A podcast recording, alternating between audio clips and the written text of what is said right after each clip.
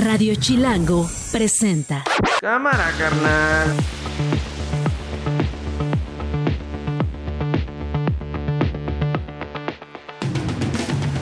Jueves 8 de febrero del 2024, una de la tarde en punto. Soy Nacho Lozano y esto no es un noticiero.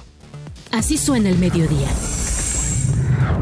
Sí, la sensación es difícil al haber visto, al haberme topado con las personas que de acuerdo con la autoridad me, me agredieron. Es una sensación difícil, es dura, es un momento anímico, psicológico eh, difícil. Yo no le deseo el mal a nadie, a nadie, absolutamente a nadie. Si ellos fueron, pues ni hablar, tendrán que enfrentar a la justicia. ¿no? Por supuesto que me hubiera gustado que no se subiera ese video, pero por supuesto que no tengo ningún problema en si alguien siente que eso lo ofende, pues sin pedir una disculpa. Yo no tengo esa soberbia sobre ninguna situación. Eso no es la juventud mexicana. La juventud mexicana está en las universidades, está trabajando, está estudiando. Este es un, un montón de fifís que se van a un palco de un estadio a emborracharse. Si no controlan sus efectos, ¿para qué la fuman? Que no la consuman. Creo que es muy importante que el presidente limpie su nombre y el presidente limpie el nombre de México, porque para mí fue muy complicado tener que dar explicaciones de qué pensaba del financiamiento del crimen organizado a su campaña.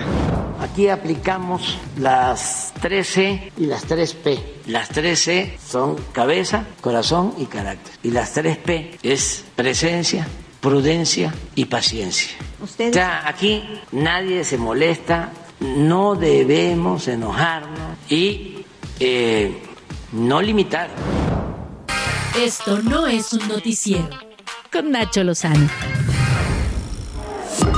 Una de la tarde con un minuto. Ayer a mediodía estábamos pendientes de lo que pasaba en el caso del admirado, querido y respetado periodista, colega Ciro Gómez Leiva.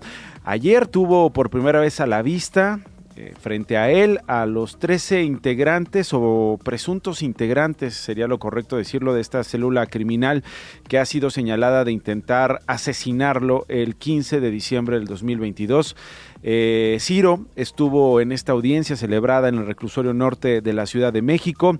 Eh, en la noche, en su noticiario en Imagen Noticias, eh, supimos parte eh, de lo que sucedió ahí, en una crónica en la que eh, Ciro aparece en diversos momentos, insisto, como parte de esta audiencia intermedia del caso.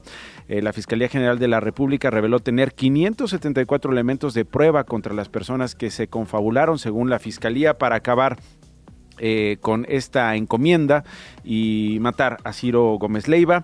Eh, Ciro está con nosotros. Ciro, muchas gracias por tomarme la comunicación. ¿Cómo estás? ¿Cómo te sientes, Ciro? ¿Cómo estás, Nacho? Eh, antes que nada, qué gusto saludarte, Igualmente. qué gusto estar contigo. Igualmente, Ciro, Nacho. ¿cómo estás? ¿Cómo, ¿Cómo te sientes después del día de ayer?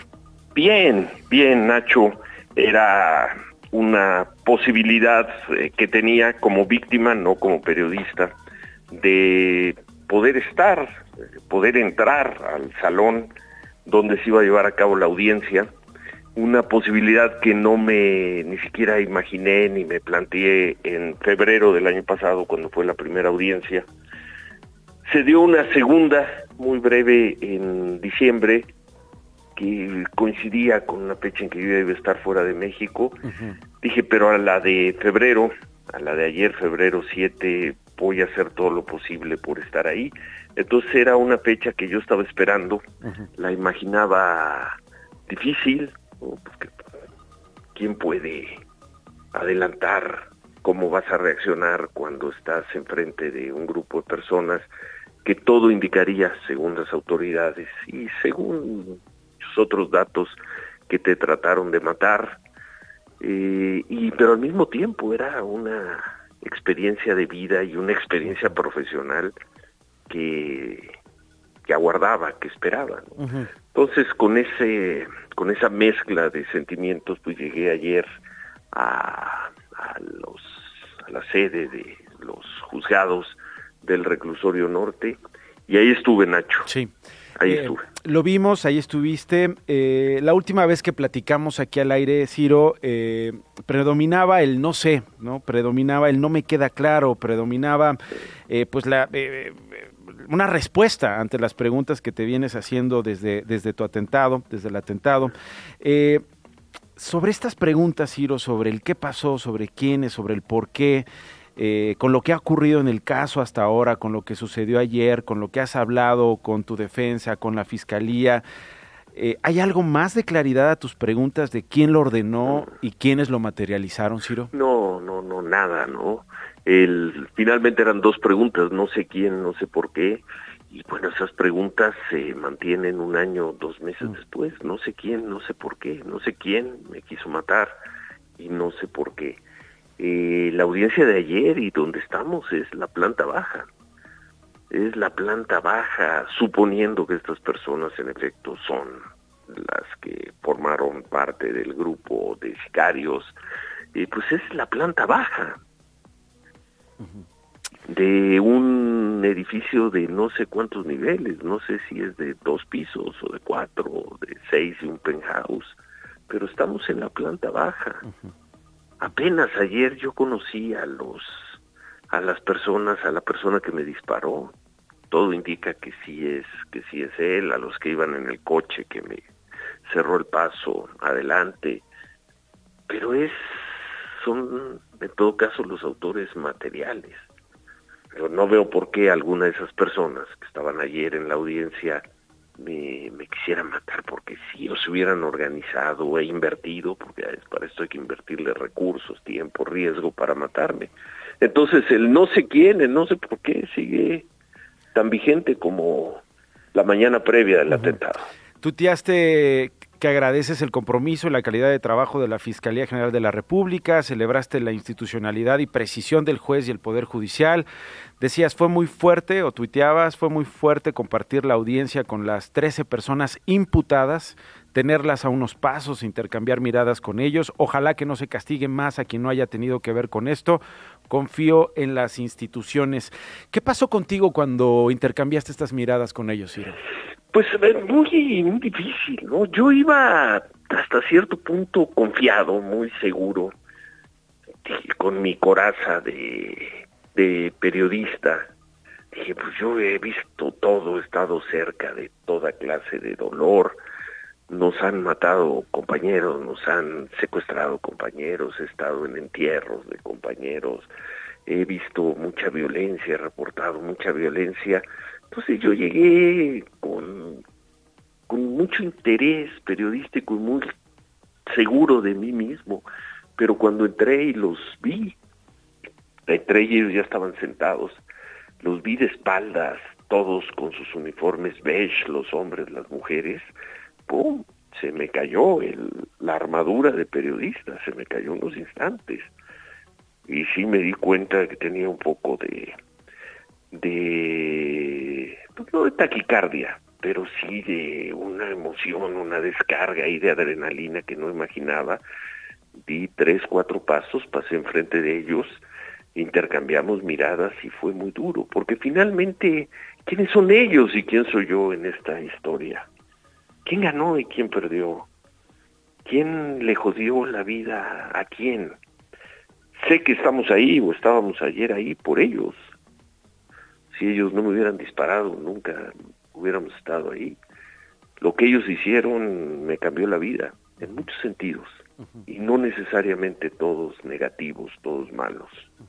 Más bien yo te diría, me llevó a otro momento en mi vida. Pero ellos llevan un año en la cárcel todos. Y es probable que cuando menos los hombres tengan que enfrentar un juicio y un proceso largo. Y creo que hay elementos para que cumplan una sentencia larga.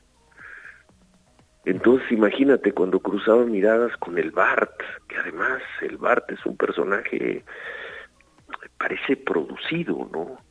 En una de esas grandes series, en la mejor serie de estos temas, eh, habrían producido al Bart un tipo además con unas manos larguísimas, con una actitud de perdonavidas, tatuado todo él y lo tenía seis metros enfrente. Entonces también la sesión fue un intercambio de miradas entre los dos y en ningún momento sentí ni de su parte, y por supuesto yo no lo iba a hacer, ese el combate de machos alfa, tratando de ver quién se imponía sobre quién Entonces, todos esos sentimientos son los que eh, viví ayer. Al mismo tiempo, pues sabía que yo estaba como reportero, yo estoy produciendo eh, trabajo sobre el tema, entonces estaba haciendo un ejercicio de, de descripción, de interpretación de lo que ocurría. Nunca había vivido algo así, ayer lo, lo viví, este es uno de los 5, 7, 8, 10 casos que desde el 15 de diciembre del 22, digo, nunca lo había vivido, nunca me había pasado, nunca había ocurrido. Es una tristeza, es una tragedia y al mismo tiempo, y pido que esto no se malinterprete, es como momento de vida, es un privilegio, ¿no? Haber sobrevivido esto, estar viviendo estas experiencias. Afortunadamente, afortunadamente. Entonces, todo eso pasó, pero ya, mucho rollo, Nacho. no, no, no, nada de rollo, es este eh, importante escucharte. Ciro, nada más preguntarte, ¿reconociste a los que te atacaron esa noche? no, no, por supuesto que no. Mm. estaban cubiertos, traían cascos, y bueno, todo fue a una gran velocidad, los disparos habrán durado nueve segundos, diez segundos, doce segundos la secuencia de disparos, entre que entiendes qué ocurrió, lo que alcanzas a ver, te agachas, pues no, eran dos tipos en una moto y obviamente los que iban manejando el coche adelante, pues, ni idea, pero los he visto en fotos, los he visto en videos, entonces sí sabía perfectamente quién era cada una de las 13 personas que estaban ahí. eh, Ciro, eh, cuando dices eh, eh, estoy, estoy, produciendo, ¿te refieres a que estás preparando algo de este tu caso? Sí, estoy produciendo, estoy produciendo, estoy produciendo. No me puedes decir más, me imagino. No, porque además, y así lo he hablado con las personas que están cerca, es un trabajo al cual yo no le voy a poner punto final antes del primero de octubre de este año, ¿no? Mm. Porque no es solo la historia del atentado, es toda una descripción, una narración y una reflexión sobre lo que han sido estos cinco o seis años, pero desde la crónica, desde el periodismo. Entonces, es un trabajo que además se está haciendo este fin de semana y además lo, lo estoy esperando con, con emoción, con nerviosismo, con temor y casi te diría con miedo, un poco de miedo, el miedo cuando te sientas a, producir. Una de las cosas que pienso hacer este fin de semana es dedicarle ocho o diez horas a escribir el borrador de lo que van a ser dos o tres páginas o dos o tres minutos, si es que esto es un documental, en que voy a escribir lo que viví el ayer. Entonces es una historia en la que recupero momentos vividos hace años, pero que también estoy escribiendo con hechos que están ocurriendo hoy. Y de aquí al 30 de septiembre o al primero de octubre, pues quién sabe cuántos capítulos y momentos como este vayan a aparecer. A lo mejor el de ayer fue el último, pero a lo mejor todavía hay cinco, seis, mm. siete. Entonces es una historia que que se está haciendo mm. y que además me, me tiene muy emocionado, no, pues, ¿cómo no? concentrado, eh, la estoy produciendo con, con mucha ilusión, con mucho temor también. Es también una revisión de tu vida, ¿no? Es una revisión de tu trabajo, es una revisión de lo que has hecho, escritos en clave de un epílogo de vida, ¿no? Que es lo que yo creo que te lo dije también, estoy viviendo a partir de la noche del 22 de, de, diciembre del 22. En eso andamos, Nacho. Uy, Ciro. En eso andamos. Bueno, pues ahí eh, nos dejas, por supuesto, muchísimo más atentos a esto que resulte de, dices tú, un documental o páginas eh, rumbo a esta fecha. O las dos cosas. O las dos cosas. Así que, Ciro, te agradezco. Eh, sabes lo que te quiero, sabes lo que te admiro. Te mando muchos felicidades, Nacho. Felicidades por lo que estás haciendo aquí y felicidades especialmente por el cañonazo de tu programa de la mañana en imagen, cañonazo. No, ¿qué dices? Felicidades. muchas gracias, gracias, gracias. Un abrazo. Admiración total para ti, Ciro, y estamos contigo, Ciro Gómez Leiva. Gracias, un abrazo, cuídate mucho. Una de la tarde con 14 minutos. Esto no es un noticiero. Juan Zavala Gutiérrez es secretario general de Movimiento Ciudadano, está con nosotros. Hola Juan, ¿cómo estás? Nacho, muy bien, y tú qué gusto saludarte. Igualmente, eh, cambiando de tema, retomando pues este, este episodio con el aspirante presidencial de tu partido, eh, Jorge Álvarez Maínez, eh, después de este video, Juan, si te parece bien, escuchamos lo que el diputado Álvarez Maínez dijo justo ahí en el pleno, en un chacaleo con colegas reporteros que le preguntaron pues su reacción a las reacciones que generó el propio video. Vamos a escuchar y vuelvo contigo, Juan. Por supuesto que me hubiera gustado que, que no se diera, que no se subiera ese video, que no estuviera así. No es un asunto que a mí me interesa que sea el sello de la campaña. Lo que estoy diciendo es que justamente es un sábado por la noche, es un estadio de fútbol, es un convivo entre amigos, no es, una, no es un acto de campaña que ni ha iniciado, no es un, un centro de trabajo, no es un asunto de la mañana, no es justificación, estoy dando el contexto. Este, pero por supuesto que no tengo ningún problema en si alguien siente que eso, que eso eh, lo ofende, una disculpa. Yo no tengo esa soberbia sobre ninguna situación. Eh, Juan, ¿qué, qué eh, hemos hablado aquí con Jorge? Eh, ayer estuvimos hablando de, del video, Juan. ¿Qué lectura haces tú de lo que pasó con este video y ahora la disculpa que ofrece Jorge Álvarez Maínez sobre esto que pareció una mala decisión, Juan? Sí, mira, digo, ya, ya lo dijo este Jorge ayer, como, como ahorita se escucha en el video, ¿no? O sea, es un, es un, es un evento un sábado por la noche en un partido, este, no se trata de un video en un centro de trabajo, eh, parte de un mensaje de campaña. Pero, de un aspirante presidencial con un gobernador, ¿no? Que es lo que lo hace particularmente importante. No, no, diga, digamos, sin duda, y por eso ha tenido ese vuelo, pero a mí me parece que, eh, pues que quieren hacer ese el centro de la campaña cuando la, no, no lo es. Este, y, y, me parece que lo, lo importante de esta campaña va a ser este eh, las propuestas, las ideas que se, que se pongan.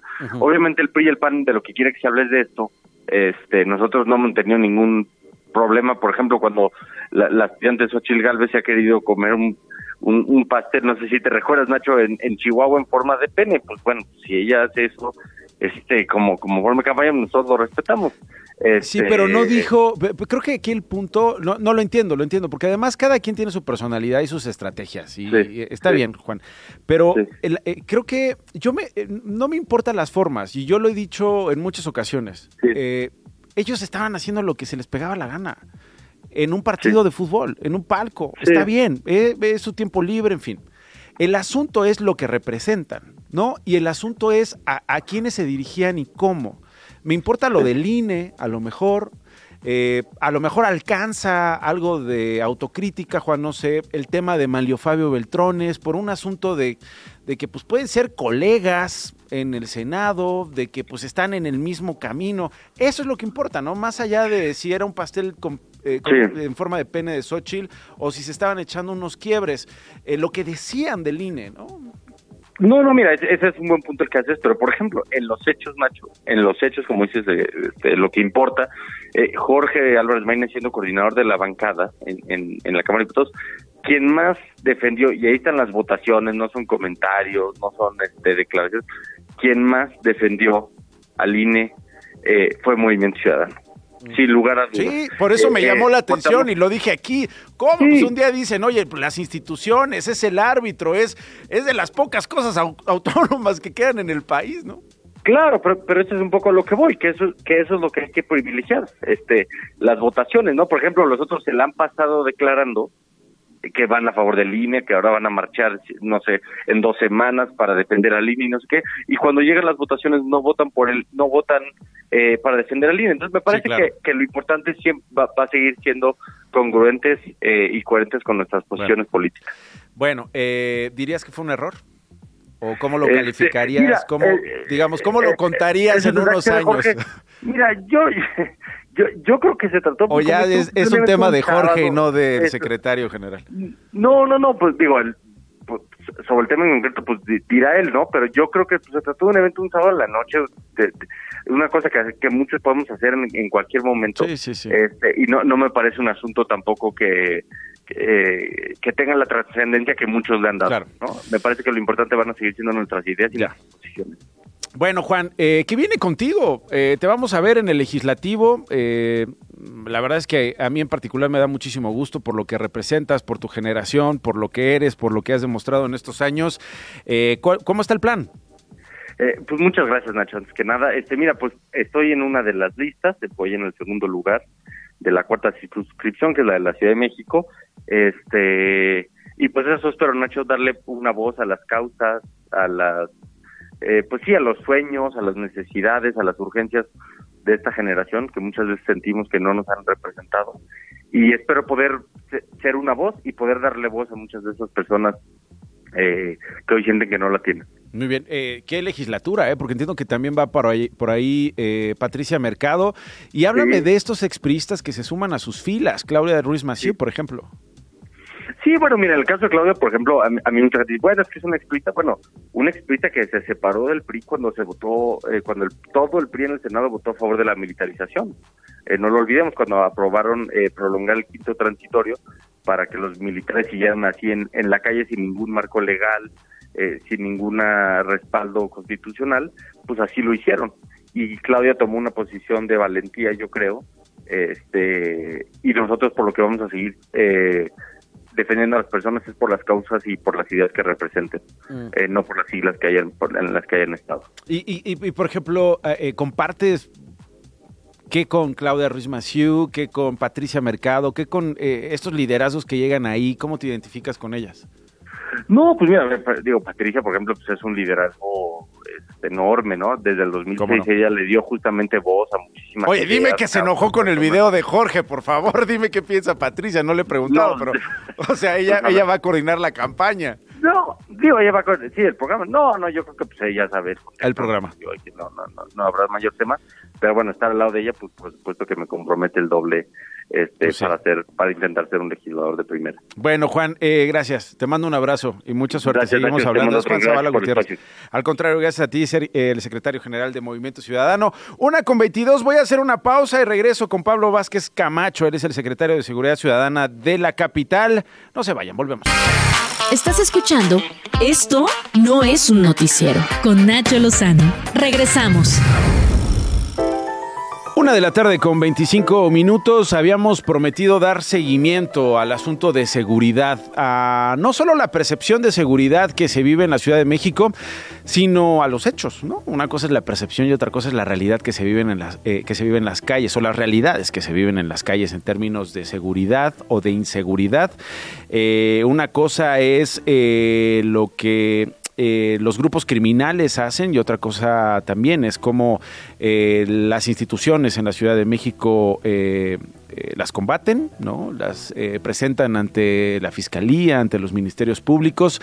Eh, se esperaría, se espera un debido proceso y, y, sobre todo que se controle este, este asunto. Es una estrategia compleja en una ciudad compleja y habíamos prometido que le íbamos a dar seguimiento con el secretario de Seguridad Ciudadana de la capital. Y te agradezco mucho, secretario, que nos tomes nuevamente la llamada. Pablo Vázquez Camacho, qué gusto tenerte, secretario. ¿Cómo estás? Muy bien, al contrario, Nacho, el gusto es mío y agradezco mucho el espacio. Saludos a quienes nos escuchan. Al contrario, gracias, gracias a ti, secretario. Eh, ¿Cómo arrancamos este 2024? Un año complejo y un año que eh, no solo se ha tornado, eh, pues digamos, eh, difícil en varias zonas de la República Mexicana, es un año electoral, eh, secretario, que me imagino debe implicar retos importantes en la, en la estrategia que tengan en la dependencia que encabezas. Así es, el, el 2024 será un año con, con, su particularidad, con complejidades, pero arrancamos bien. El, el jefe de gobierno informó, uh -huh. eh, dio el informe de resultados para el mes de enero del 2024 uh -huh. y lo que encontramos es que el mes de enero fue el mes donde se registró la menor cantidad de delitos de alto impacto en lo que va de la administración. Uh -huh. el, los delitos de alto impacto, para recordarle al auditorio, son aquellos delitos que se cometen con mayor violencia y por lo tanto son los que afectan más a la gente, el robo a casa habitación, el robo de vehículo con violencia, el secuestro, la extorsión, la violación. Este conjunto de delitos registró su menor incidencia en los últimos eh, cuatro o cinco años prácticamente desde que desde que inició la administración y dentro de estos delitos también revisamos el delito de homicidio doloso que como saben eh, además de ser un delito importante por el daño que genera a la gente, es un delito que monitoreamos muy de cerca porque tiene una cifra negra eh, prácticamente podemos asegurar que todos los, delitos que se cometen en este rubro eh, son reportados o, registrados por la autoridad. En ese caso, lo que vimos es que el mes de enero registró el cuarto mes más bajo también de la administración, con un promedio de 1.8 eh, delitos de homicidio por día. Esto, para que se dé una idea del auditorio, es casi 70% menos de lo que se registraba al inicio de la administración. Hay que recordar que los primeros meses de esta administración fueron complicados, pero se diseñó una estrategia con cuatro ejes en aquel momento por eh, eh, la jefa de gobierno, quien encabezaba el gobierno de la Ciudad de México, y esa estrategia, que es la misma que seguimos ahorita con el doctor Martí Batres, nos ha permitido reducir en, en casi 70% eh, la incidencia del homicidio y, como decía, también de los delitos de alto impacto. Ahora, secretario, llevamos meses hablando del tema eh, del agua. Decíamos que este 2024 es un, es un año complejo por muchas razones. Aprovecho que hablamos contigo para, para saber eh, cómo están, eh, en primer lugar, estudiando esto de la crisis hídrica en la Ciudad de México. Dos, ¿cómo están viendo este huachicoleo de agua? Este asunto que se ha detectado en varias tomas clandestinas de agua. ¿cómo, ¿Cómo lo están haciendo desde la Secretaría?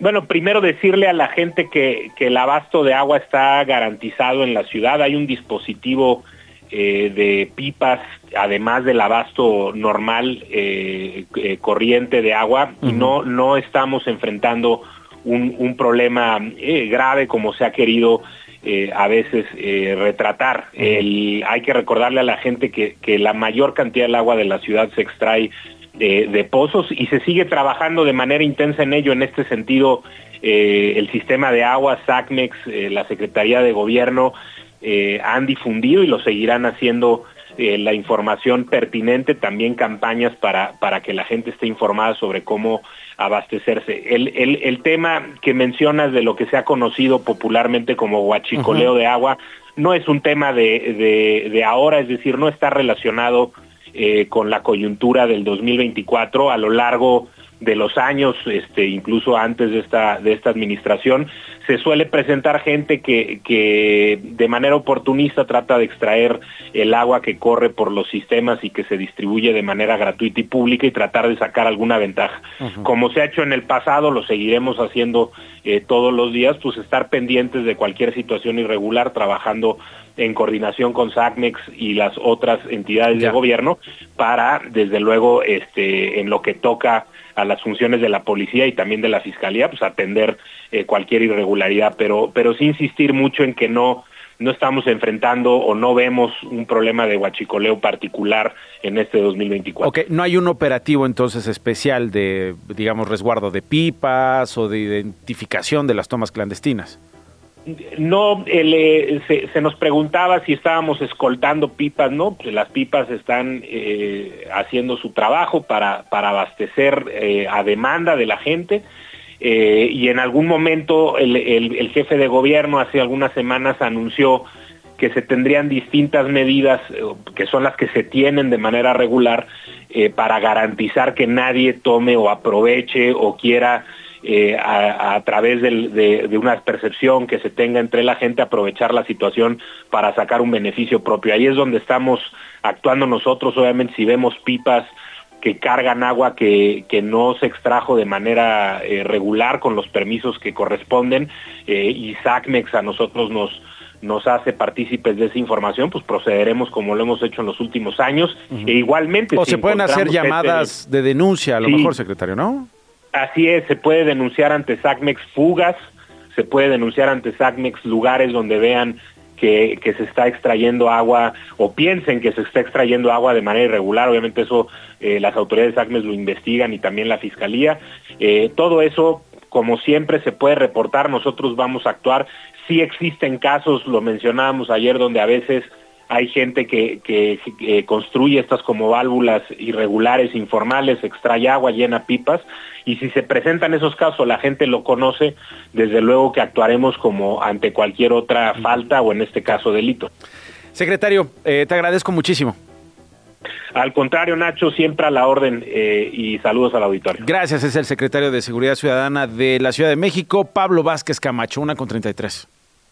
Las noticias de una. Y esas las tiene Glo Hernández en Fan Corto con lo más importante, Glo. Muy buenas tardes, Nacho. En su conferencia de la verdad, Xochitl Gálvez, precandidata presidencial de Fuerza y Corazón por México, insistió que el presidente López Obrador debe denunciar en Estados Unidos el reportaje de Tim Golden que lo vincula con el narcotráfico. Escuchemos. Creo que es muy importante que el presidente limpie su nombre y el presidente limpie el nombre de México, porque para mí fue muy complicado tener que dar explicaciones de qué pensaba del financiamiento del crimen organizado a su campaña. O sea, ¿cómo? O sea, más bien porque el problema es, es ella, ya ¿no? le o sea, puso chamba. es que ya me, me cuesta trabajo a mí explicar lo que el presidente no ha explicado, así que mejor venga el presidente a explicarlo. Ah, bueno, o sea, no por la verdad, no por la justicia, no por aclarar, aunque hay que decirlo, ayer lo contamos.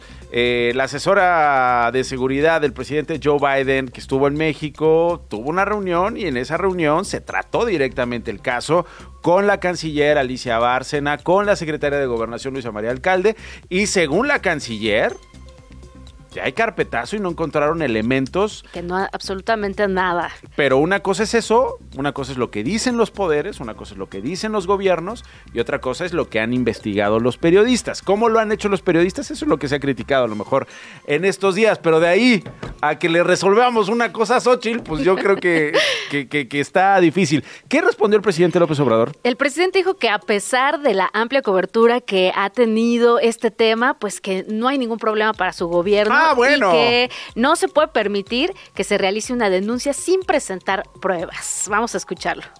Aquí aplicamos las 3C y las 3P. Las 3C son cabeza, corazón Ah. y carácter. Y las Ah. 3P Ah, es presencia, prudencia Ah. y paciencia. Ah. O sea, aquí nadie se molesta, no debemos enojarnos y eh, no limitar la libertad de expresión. ¿Qué tal? Y cállense todos, casi, casi Oye, dice, ¿no? qué inspirado. Las 3P, presencia, prudencia y paciencia. Me acordé de Javier Duarte. Justo eso estábamos diciendo allá Eh, afuera, Nacho. ¿cómo, cómo era lo de Javier Duarte? Era eh, Paciencia, prudencia. dominio de ciencia. Ahorita se los busco en lo que termina Glo el resumen. Y el cuerpo de Chuy Montana, cantante de corridos tumbados, fue encontrado en la carretera Tijuana-Rosarito en Baja California. Este 7 de febrero fue hallado con las manos esposadas y heridas de bala en los brazos y en la cabeza. Una versión de los hechos es que el cantante fue secuestrado y en su intento de huir saltó del auto en el que se encontraba y le dispararon. Hasta ahora no hay ningún detenido por el crimen. Arrancó la audiencia en el Tribunal Supremo de Estados Unidos que determinará si el expresidente Donald Trump está inhabilitado para volver a la Casa Blanca por su papel en el asalto al Capitolio de enero de 2021. Y las medallas de los Juegos Olímpicos, Nacho, parecen ser muy lindas, también de los Paralímpicos de París 2024, pues tendrán un fragmento de 18 gramos de la Torre Eiffel original de 1889. Y en la otra cara a la diosa Atenea como vínculo de unión con los Juegos Olímpicos. Bueno, eh, lo prometido es deuda. Fíjate, Javier Duarte también hablaba de tres P's. El exgobernador priista de Veracruz, eh, encarcelado por eh, varios delitos de los cuales se le acusa. Vamos a escucharlo y, y- vamos a ver las tres P's de Duarte. paciencia, prudencia, verbal contingencia, dominio de ciencia, presencia o ausencia, según conveniencia. Vámonos. Paciencia, prudencia y presencia. Ya que, las tres saquen, P. ya que saquen el rap, ¿no? Ahí le decimos a Yando Vergel El que hagan, que hagan el Carol jab. G, ¿estás escuchando esto? Carol G, tú que vienes a la Ciudad de México, llévate un audio de esto, bichota. Llévate el audio del presidente y Ya del que nos hagan del mix, lo exgobernador. No, ya, escuchar. digo, para variarla en los conciertos. Una con 37. Gracias, Nacho. Esto no es un noticiero.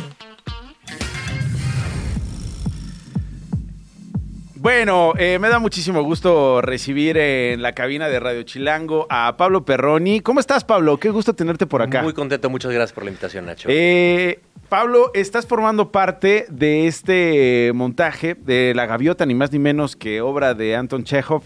Eh, eh, ¿La van a presentar o la están presentando ya en el foro Lucerna, Pablo? Es correcto, tuvimos el estreno a público hace dos semanas. ¿Cómo les fue? Increíble, increíble. A ver, ¿por qué increíble? O sea, increíble la- porque este montaje en particular me emociona mucho. siempre que, que hablamos de clásicos, ¿no? De Anton Es la puerta de entrada a Chekhov. Sí. Sí, a mí es la que más me gusta de- del gran Chekhov. Y sin embargo, la gente le tiene miedo. La gente, ¿no? Siempre, siempre le tiene como mucho respeto. Tanto actores, directores, como el mismo público. Y esta puesta en particular, eh, Cristian Magaloni, que es el director, y. Acá, sí. Cristian Magaloni. Ah, que más cerquita. Más de- cerquita. Tú Cristian- levántatelo, tú aquí está, tranquilo. Mira, perfecto. te, te lo puedes levantar así. Gracias. si Cristian. Magaloni y Roberto Beck, que son los, los adaptadores. Ahora, de es actor, obra. ¿eh? Si le pides que grite, grita. Ay, Yo sí. grito, tengo, tengo voz de teatro. Exactamente.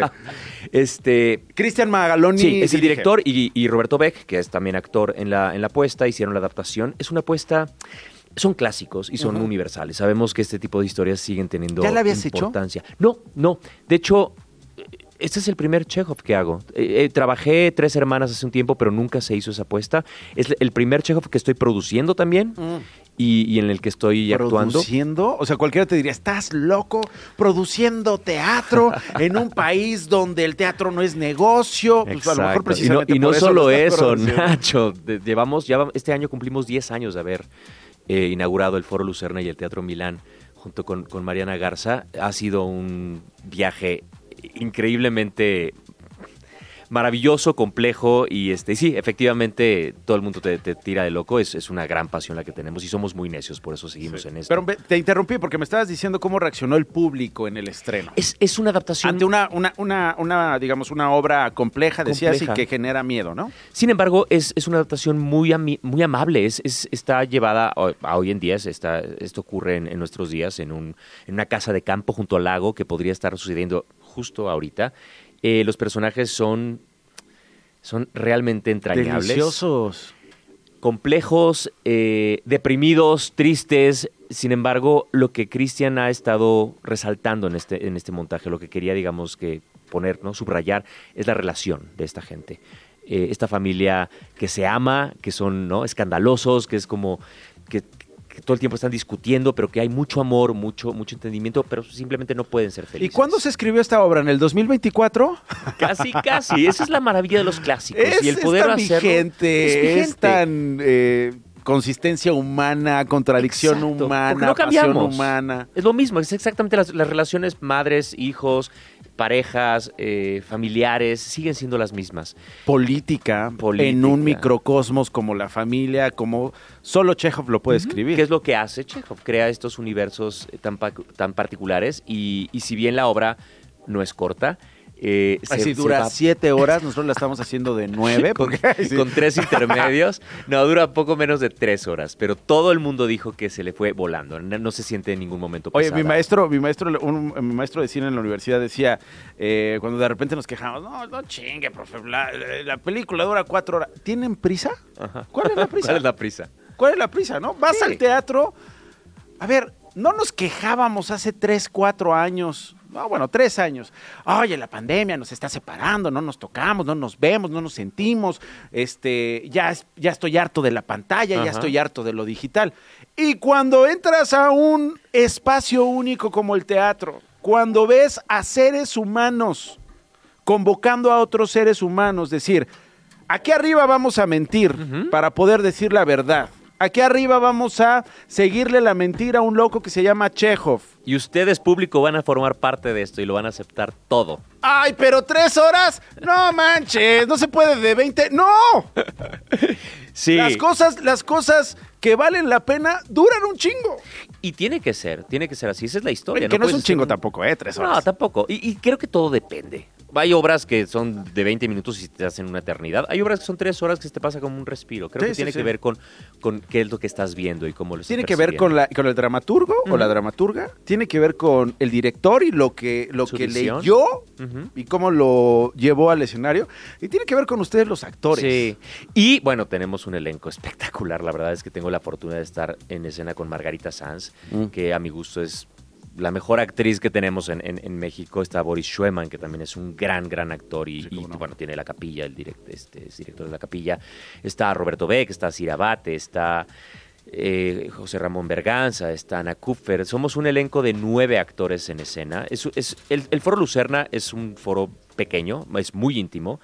Allá en la Juárez. Sí, sí, estamos ahí en, en la Lucerna 64 y toda la producción es una belleza, realmente. ¿Cuándo? ¿A qué hora? Estamos los martes a las 8.30.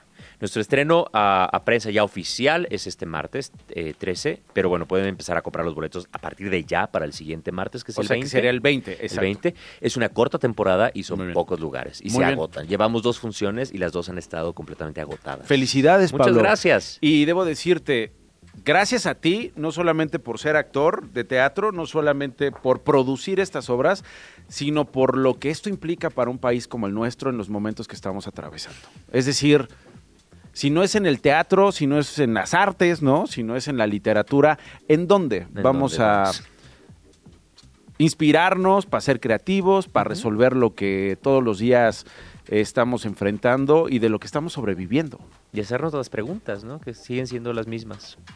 A mí me parece muy importante y estoy totalmente de acuerdo y por eso amo el teatro y por eso estoy total y absolutamente enfocado en, eso. Sí creo que puede salvar vidas. Pablo Perroni, eh, La Gaviota, eh, compre sus boletos, pero a partir del 20 de febrero van a poder, digamos, hacer uso de ellos ya en el Teatro Lucerna, allá en eh, la Juárez, Lucerna 64. Correcto. Lucerna 64. Muchísimas gracias. Gracias, Nacho. No, gracias a ti. una de la tarde con 44 minutos.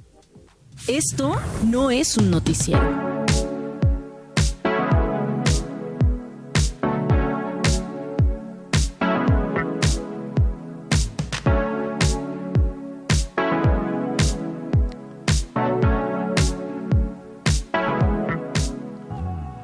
Una de la tarde con 44 minutos. Antier, antier eh, leímos en Milenio un una entrega eh, importantísima, una entrega que nos ayuda a tener mucho más elementos para esta lectura compleja de no solamente interpretar, sino de digerir, de comprender de lo que está pasando en la franja de Gaza, en este conflicto entre Israel y el grupo terrorista de Hamas, y que pues involucra directamente a la población civil de ambos países, sí, pero que eh, nos lleva a a, plantearnos varias preguntas. Afortunadamente hay periodistas como Temoris Greco, eh, que además es documentalista, que nos da más elementos acerca de lo que estamos viendo allá con el ejército de Netanyahu y sobre todo con las nuevas armas, Temoris, que Israel está experimentando en Gaza. Gracias por tomarme la comunicación. ¿Cómo estás? ¿Cómo estás, Nacho? Buenas, buenas tardes. Gracias por invitarme. Eh, ¿Qué hallaste? ¿Qué hallaste sobre las nuevas armas? Eh, ¿Qué encontraste del negocio de las armas y sobre todo, híjole, el costo que yo no sé si, si, si, si, si como seres humanos lleguemos a pagar en algún momento por eh, las vidas que hemos perdido, que se han perdido por este conflicto en esta parte del mundo, Temoris? Sí, gracias, Nacho. Sí, mira, eh, bueno, como, como tú sabes, cada pocos años, cada dos, tres, a veces cuatro años, hay una, hay una que no se acaba. Uy, vamos a intentar, vamos a intentar retomar la comunicación con Temoris Greco, eh, Greco eh, como ustedes escuchan. Eh, está complicado. el texto se llama Israel experimenta en Gaza con las nuevas armas que venderá al mundo. Eh, lo que publicó Antier eh, Temoris es, son datos acerca del ejército de Benjamín Netanyahu que ha estrenado Blancos Humanos, perdón, ha estrenado en Blancos Humanos oferta bélica. Estamos hablando de drones suicidas lanzados desde el hombro, estamos hablando de sistemas de inteligencia artificial para vehículos blindados, aparatos de visión nocturna, tridimensional. Estamos hablando de una alta potencia, ¿no? Eh, en estas armas, en estos, en estos eh, artefactos, decíamos, Temoris, que eh, estabas comenzando a compartirnos. Sí, sí. Sí, sí, lo que, lo que te comentaba es que como, como tú sabes, cada pocos años hay una guerra en Gaza y otra guerra en Gaza, porque es un conflicto que viene de, muchas décadas y, y, que no se acaba, entonces cada vez que hay una tregua, un cese el fuego, en, realidad es una postergación de los, de los enfrentamientos que no, que, no, que no se terminan. Y esto es aprovechado por los eh, por, las industrias militares tanto de, Israel como de Estados Unidos para eh, pues para para presentar. O sea es como una expo Gaza no es como es, en, en, sobre Gaza ellos aplican los eh, instrumentos los ingenieros bélicos que, que después van a venderle al mundo o sea que, van, a, que van a poner en el, en el, en el mercado eh, de, los de los distintos países del, mundo. Entonces, esto lo han hecho antes. En este reportaje que presentamos en Milenio, identificamos eh, algunas armas que efectivamente primero fueron demostradas en Gaza, por ejemplo, en la guerra de 2008 o en una en donde yo estuve en 2014, y después fueron adquiridas por, por, más de 45 países. el, mercado alcanza 100, 150 países, pero, eh, por ejemplo, algunas como los drones Heron, que son los drones más grandes que existen en el mercado y que, que, pueden destruir un, un, edificio, eh, eh, han, sido vendidos a 45 países. Y ahora también lo están haciendo. Lo que, lo que vimos es que, por ejemplo, poquito, dos, dos semanas después del inicio de la guerra en Gaza, ya el ejército de Israel estaba difundiendo videos de la aplicación de las nuevas armas. Y estos videos inmediatamente pasan a los vendedores de, estas eh, em, em, empresas para que los puedan promover y que eh, los, los eh, clientes potenciales puedan ver la aplicación en situaciones reales, o sea, sobre gente de verdad de estas armas. ¿Y quiénes son los que producen, los que se benefician de estas pruebas, de este negocio, de este mercado, Temoris? Mira, hay los, los, tenemos a tres niveles. Uno es la industria militar estadounidense, ¿no? Como, como Lockheed Martin, como, como Boeing, la, la, misma Boeing que hace los aviones. Pero también ahí está la industria tradicional israelí, mm. que eh, son algunas empresas como eh, Israeli Aerospace Industries, como eh, Elbit Systems, que, que, que son las que dominan ese mercado. Y, finalmente están las startups, las, las empresas emergentes, pequeñas empresas que tienen en el Ministerio de Defensa de Israel una incubadora. Ese, ese Ministerio de, Defensa tiene un departamento específico que se dedica a tratar de promover los proyectos de esas empresas y de adaptarlos a, las necesidades reales que tiene el ejército. Entonces, estas empresas entran a un mercado pues que ya está ocupado por las grandes de, Estados Unidos y de, y de Israel y tienen que ser muy agresivas en su promoción.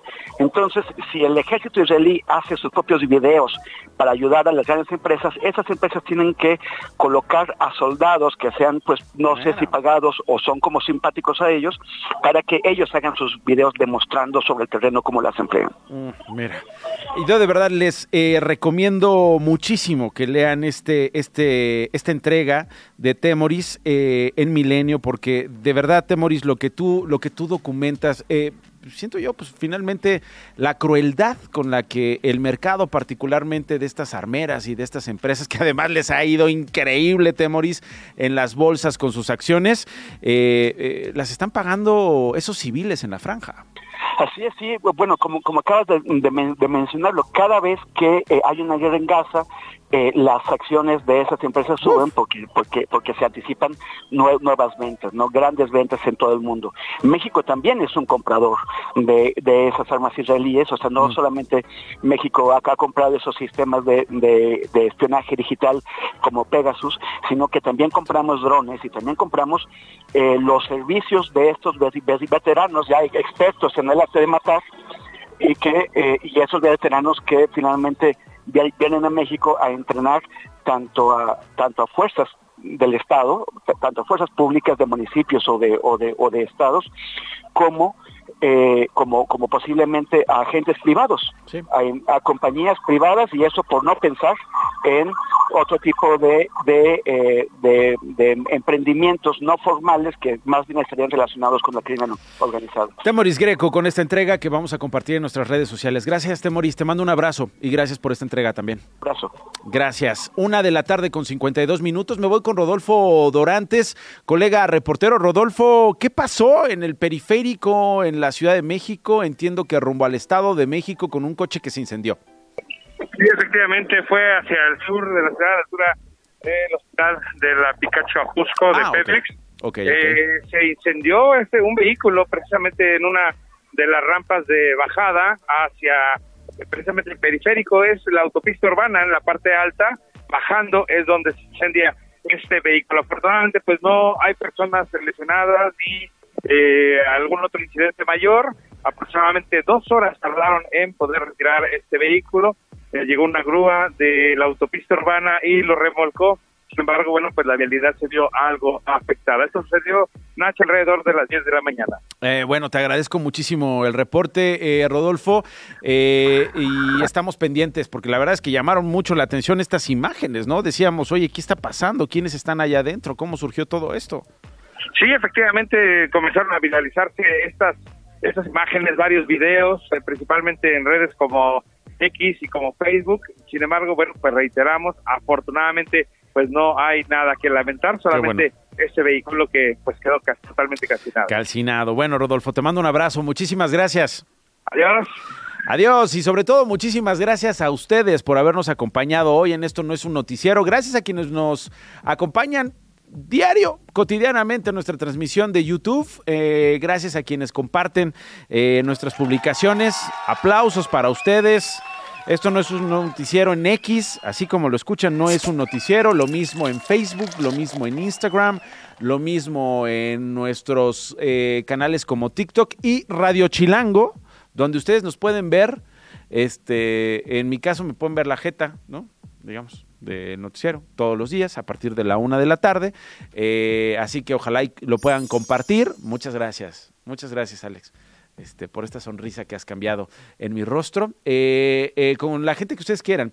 Y si hay alguien que le caiga mal, también compártale el link entonces de Radio Chilango para que la pase. Pues sí, depende de lo que ustedes quieran hacer. Gracias por hoy, hasta mañana en punto de la una. Nos vemos. Esto no fue un noticiero con Nacho Lozano. Radio Chilán, Radio Chilán, 105.3 FM. La radio que... ¡Viene, viene!